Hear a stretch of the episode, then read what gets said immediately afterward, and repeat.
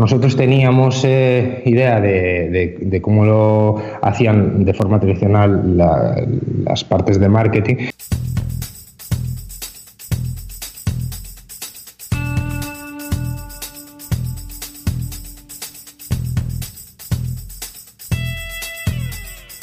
Bienvenido a Concast, el podcast de marketing digital para emprendedores, pymes y startups. Cada semana te damos consejos, trucos, hacks, casos de éxito, entrevistas y charlas con expertos para que tu proyecto tenga éxito y expansión, tanto a nivel nacional como internacional. Y aquí está tu anfitrión alemañol, Gabriel Andino.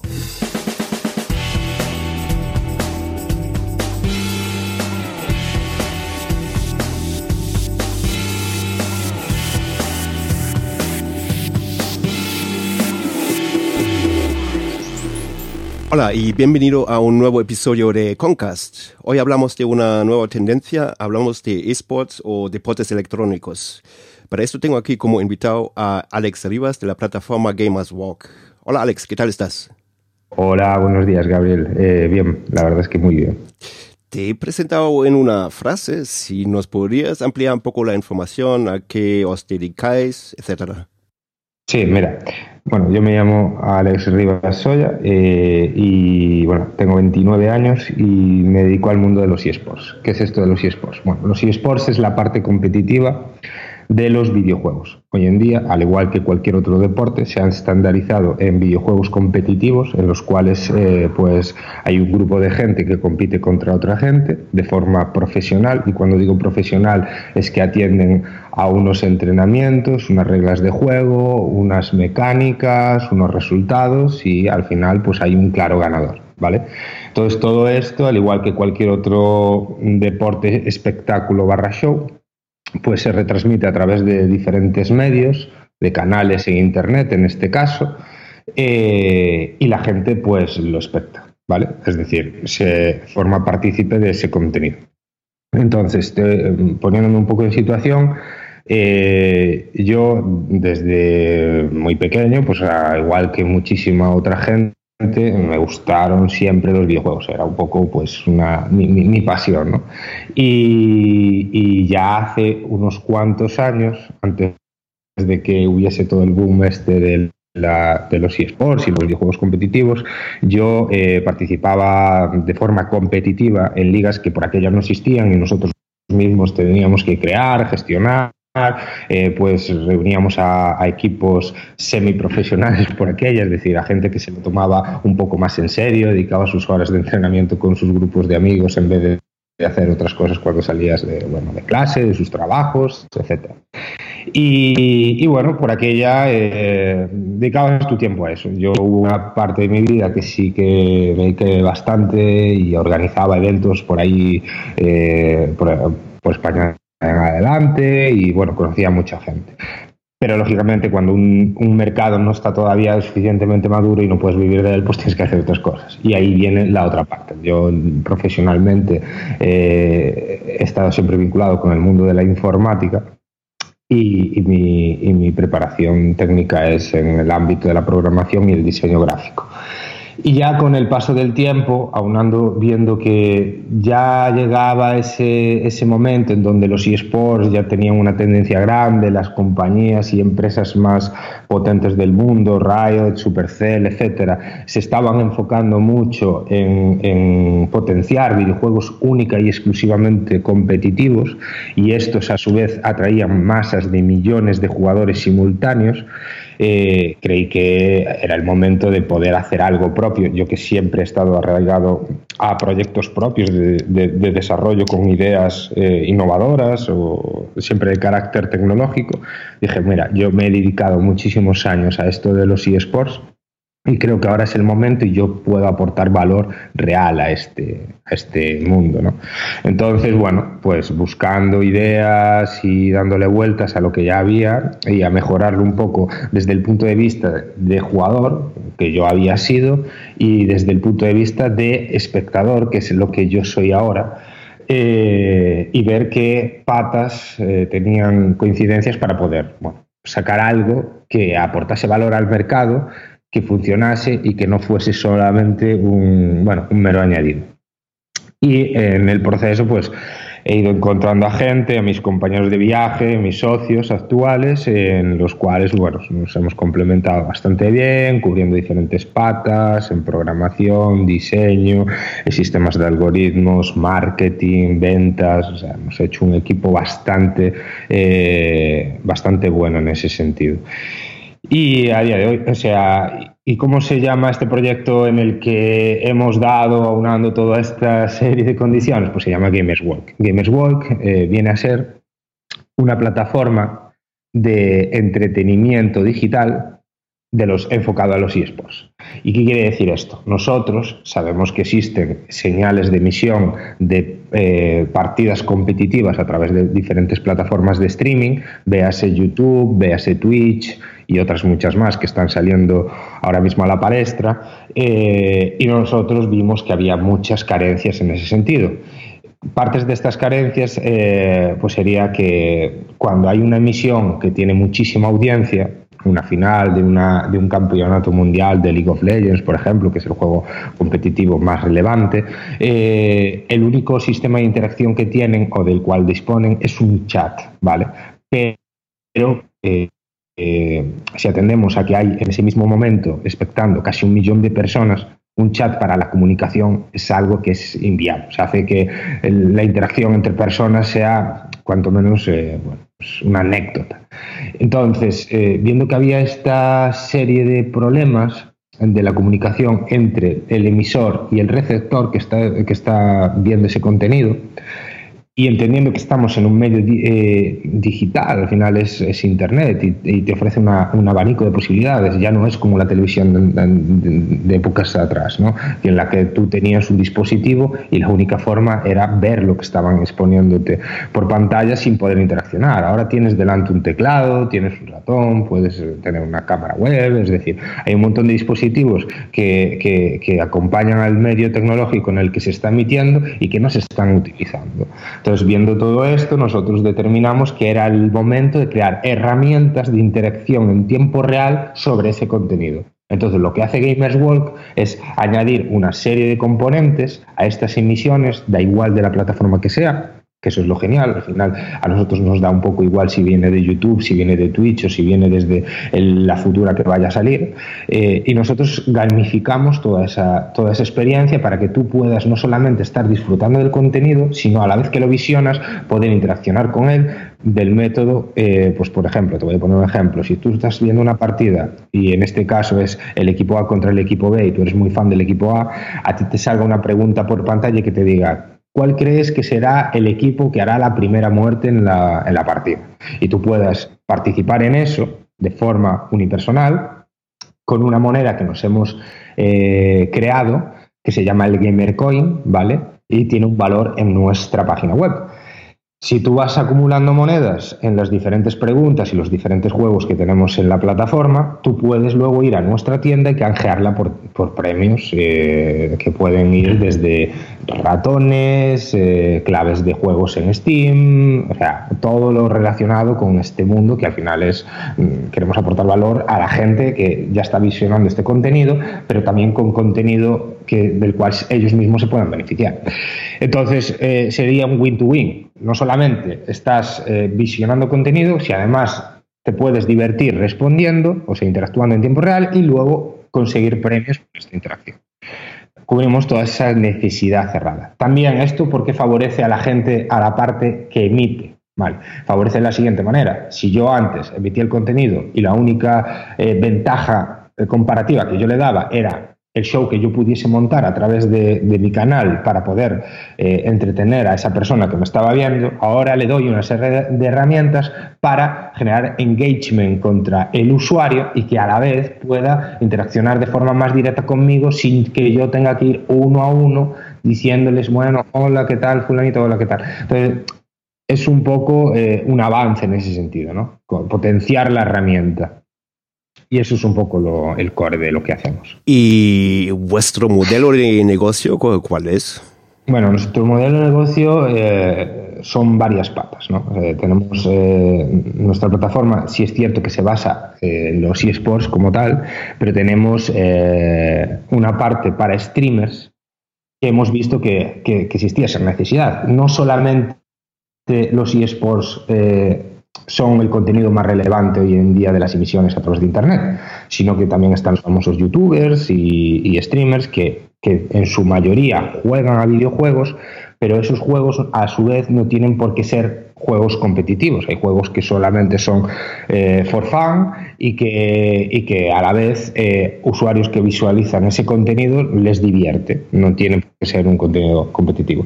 Y entonces, bueno, eh, veíamos que quedaban un poco descolgados y hemos querido pues también eh, generar una parte dentro de nuestra plataforma para que estos usuarios también tengan acceso a herramientas más personalizadas para su, caso en concreto y, que puedan fidelizar a sus usuarios. ¿vale? Entonces, tenemos varias patas de monetización, en la cual sería pues una, la publicidad. Nosotros tenemos eh, sistemas de publicidad embebidos en nuestra plataforma que eh, lógicamente van a, modelos de CPM, CPC, vemos, vemos en cada momento, dependiendo de la campaña que nos entren a través de nuestros eh, partners de publicidad, eh, de cómo gestionarla. Si lo hacemos con streamers, pues ellos se llevan un sistema, o sea, una repartición equitativa en, en ingresos para ellos y nosotros también. Es decir, un sistema de partner como tiene cualquier plataforma de emisión de vídeo en directo. Y, si no, por otro lado, también tenemos eh, modelos de, monetización eh, unidos a la hardcoin. ¿Qué es esto de la hardcoin? Nuestra hardcoin son eh, venta de ítems personalizados en nuestra plataforma que aportan valor al propio juego en sí y que nosotros mismos generamos. ¿vale? Digamos que si nosotros vendemos gemas, al igual que hacen hoy en día la, gran mayoría de, los, de las aplicaciones de juegos móviles, que donde puedes jugar gratis, pero luego a mayores si quieres una serie de ventajas o escalar mucho más rápido, conseguir esos, esas, esos hitos mucho de forma más inmediata, puedes eh, comprarte pues la moneda virtual que te permite ir comprando pues más cantidad de sobres, etcétera, etcétera. En nuestro caso pues tenemos una serie de equipaciones con las cuales tú puedes enfrentarte a otros usuarios. Bueno, pues esas equipaciones las puedes comprar mm, de más nivel, las puedes cambiar de color, etcétera, etcétera. Y eso es lo que nosotros tenemos que es nuestra hardcoin, la parte de venta de ítems personalizados en nuestra plataforma. Muy bien, muchas gracias. Y bueno, hoy hablamos un poco del marketing, como, bueno, como siempre.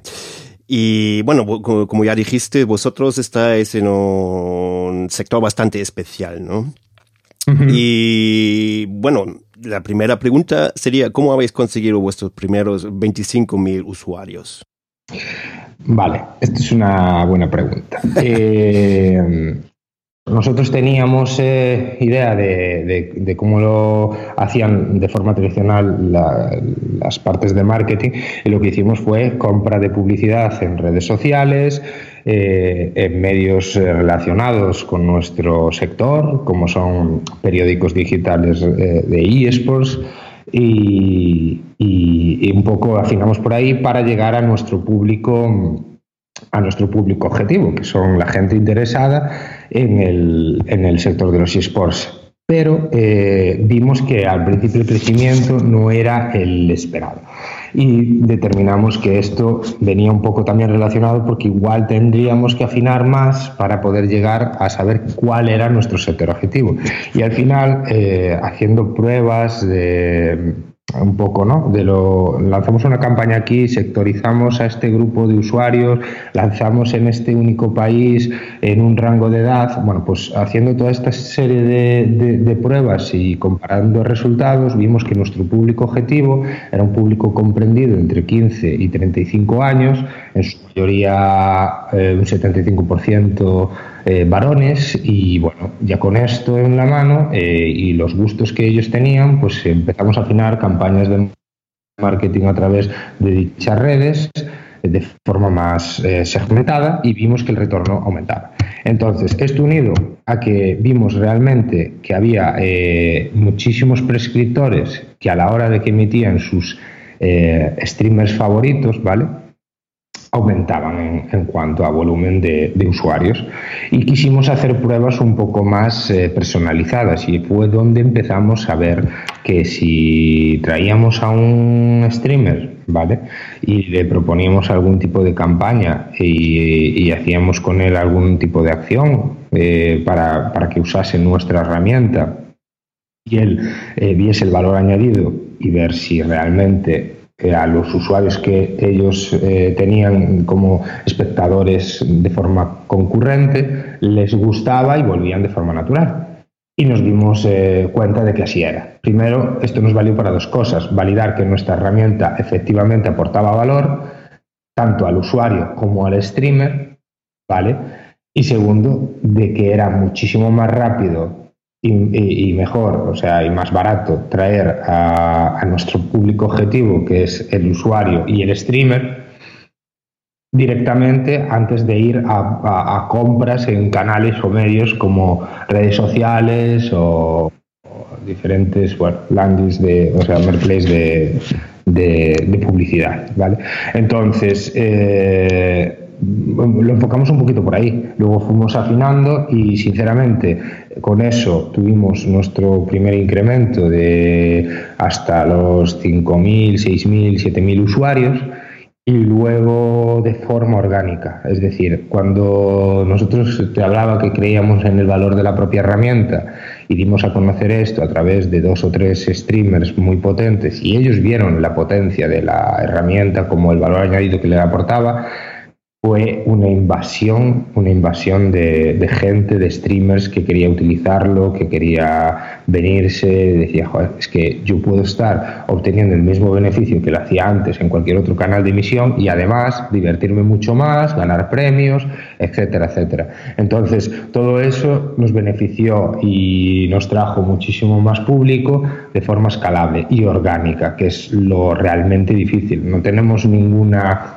tecla mágica, digamos que hemos dado con una necesidad que faltaba por cubrir y al haberlo hecho de primeras, pues eh, todo es escalable. Y de momento solamente estamos haciendo fuerza aquí en España, o sea, en todos los España y países hispanohablantes. ¿no?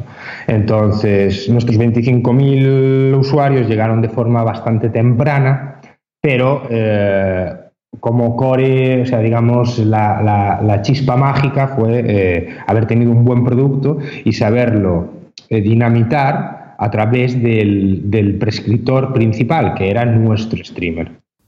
Muy bien. Y, bueno, con, los streamers existe una especie de, de influencer marketing más o menos, ¿no?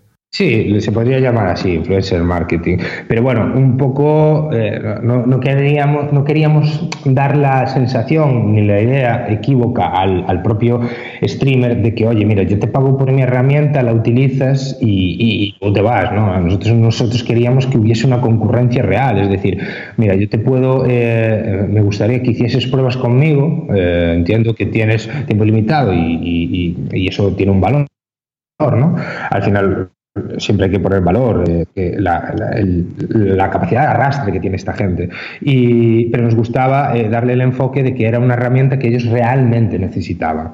Y como lo necesitaban, pues queríamos que ellos viesen todo el potencial y no solamente que utilizase sin más, sino que además aportasen feedback para poder mejorar la herramienta, para su uso diario, etcétera, etcétera. Entonces eso sí que nos dio pie a mejorarla, hacer que el influencer estuviese más encima y que después de esa campaña inicial quisiese quedarse. Porque además le damos beneficios extra, como ya habíamos dicho, la pata de la monetización por publicidad, de la cual ellos pasan a ser partners y, se llevan un porcentaje.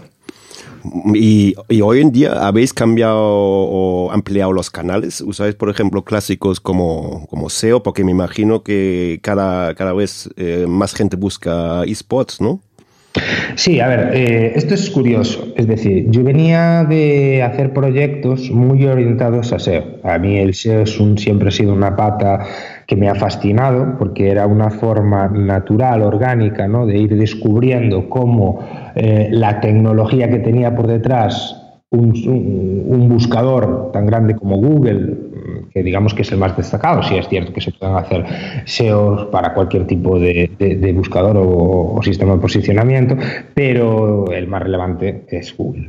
Entonces, eh, ver cómo ellos aplicaban mecánicas en forma de su algoritmo y cómo tú podías ir eh, aprovechándote de esas eh, formas que ellos trataban su algoritmo para que tu contenido posicionase mejor, porque le gustaba más a ese algoritmo en concreto, etcétera, etcétera.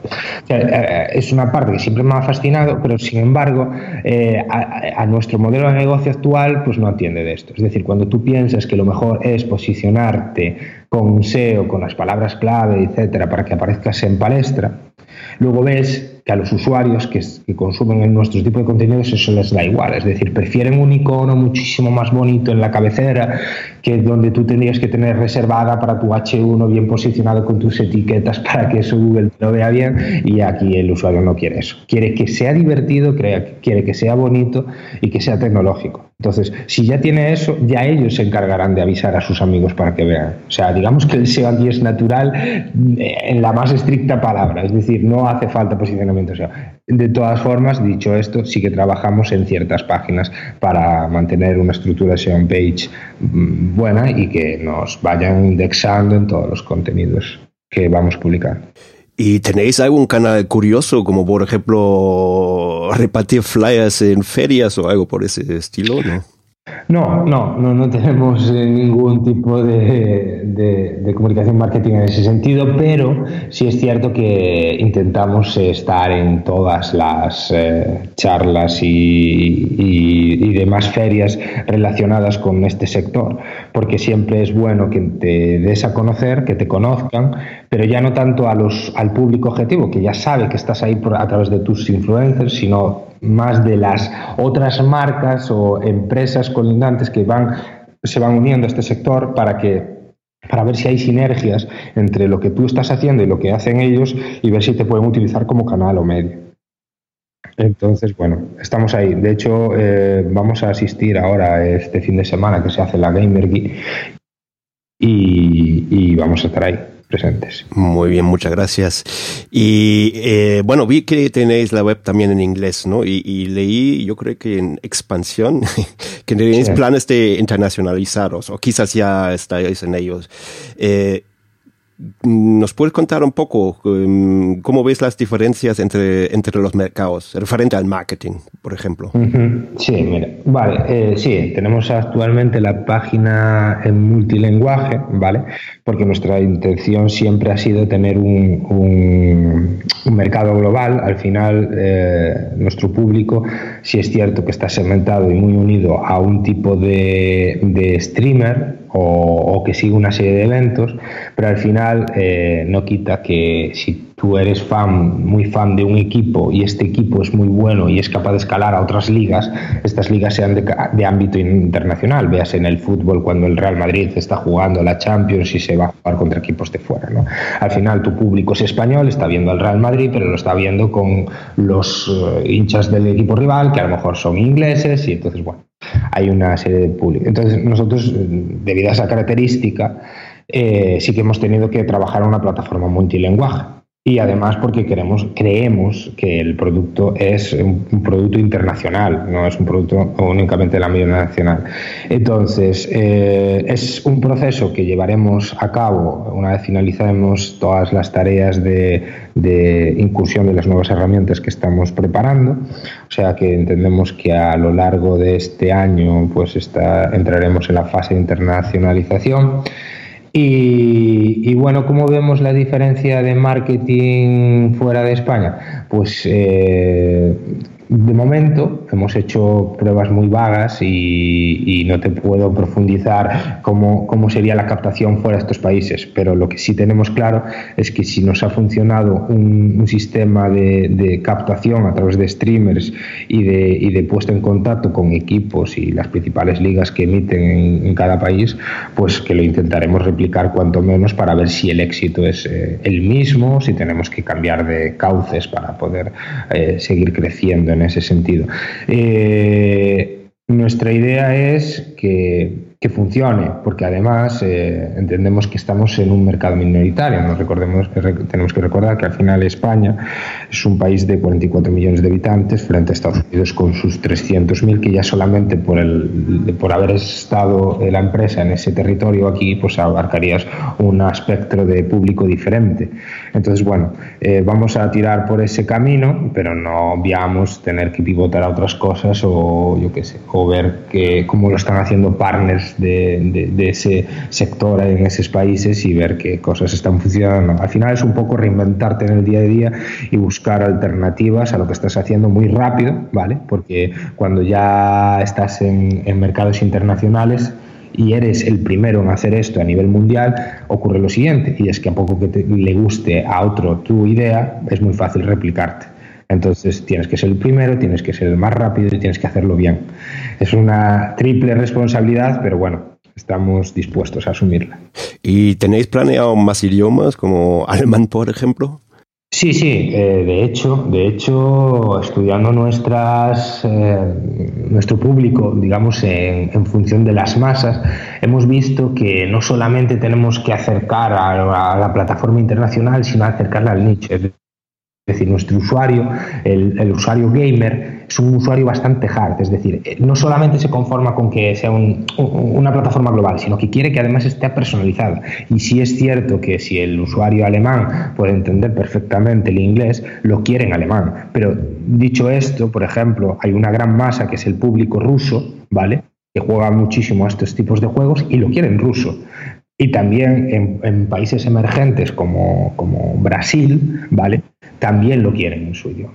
Es decir, al final no solamente te tienes que cementar y decir, no, lo hacemos en inglés y esto es internacional porque ya es inglés y es un idioma genérico, pues no, no, no, tienes que estandarizar un poco también e irte a nichos de países que también lo quieren porque hay mucha audiencia en esos sitios. Muy bien, muchas gracias.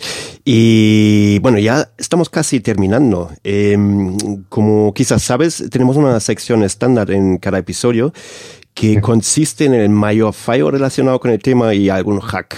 que tienes ahí para nosotros? Pues a ver, eh, fallo.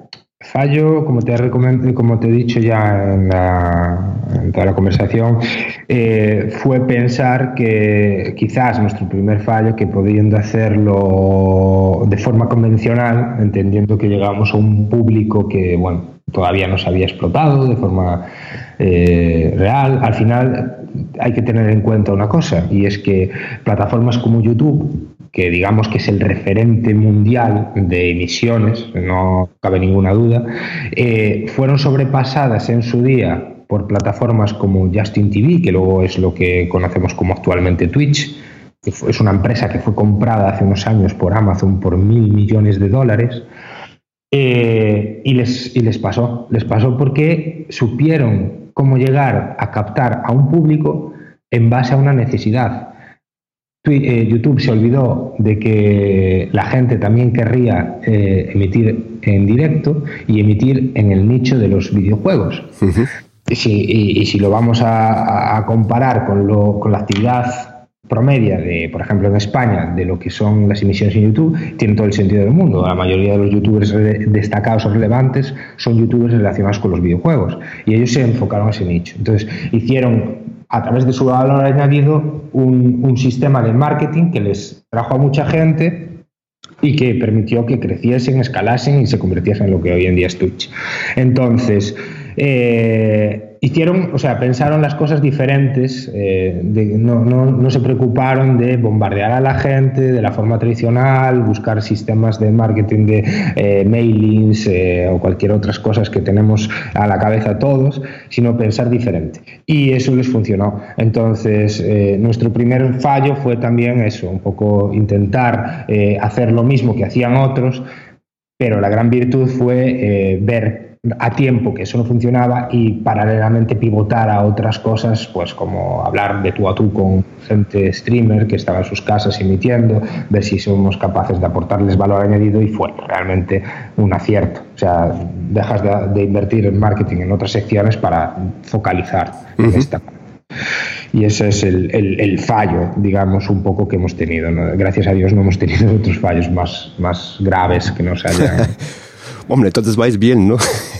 sí, en, índice de crecimiento se puede decir que vamos bastante bien. Y luego, eh, el truco, o sea, el truco para hacerlo bien, pues eso, dar con, yo creo que siempre es lo, y lo hablo siempre, ¿no? que es dar ese valor añadido, escuchar, eh, sé que suena tópico, lo de escuchar a tu cliente, pero es verdad, al final eh, no hace falta que lo escuchen. En nuestro caso, en nuestro caso eh, sí que atendemos mucho al feedback que nos reportan los usuarios que utilizan la plataforma, los streamers que, que, la utilizan para su propio uso, los atendemos mucho, pero también eh, tenemos el valor añadido de que como ya parte del equipo que, hemos, eh, que, conformamos Gamers Work, eh, somos personas que vivimos o hemos vivido de los videojuegos, entendemos el mercado y sabemos cómo funciona, de atender, oye, yo soy usuario de mi propia plataforma, ¿qué me gustaría? Entonces, cuando te haces esas preguntas a ti mismo y usas de forma habitual la plataforma y ves que hay cosas que estás programando que no te encantan o no te convencen, pues puedes pivotar mucho más rápido que esperar a recibir un feedback de forma externa y, e intentar mejorar el producto. Entonces, eso digamos que es un poco el truco. El truco es eh, aportar valor añadido real a tu plataforma para que al final guste a tu cliente y simplemente lo utilice. Muy bien, muchas gracias. Y bueno, ya hemos terminado. Eh, si la gente quiere contactar contigo, ¿cómo, cómo lo pueden hacer? Pues mira, si quieren contactar conmigo directamente, eh, yo tengo un correo, un correo personal que se llama alex.ribas.gamerswalk.com, ¿vale? Que es mi, mi, correo corporativo y si no, pues a través de cualquier red eh, social, eh, LinkedIn o, Twitter. Mi, mi, Twitter es Alex Rivasoya. Tal cual. Y bueno, por ahí siempre estoy dispuesto a ayudar, a, a poder bueno, conversar con cualquiera que tenga dudas o esté interesado en los sectores de los esports o cualquier otra cosita. Muchísimas gracias. Y eso es todo. Vale, muchísimas gracias a ti, Gabriel. Gracias, hasta luego. Venga, hasta luego.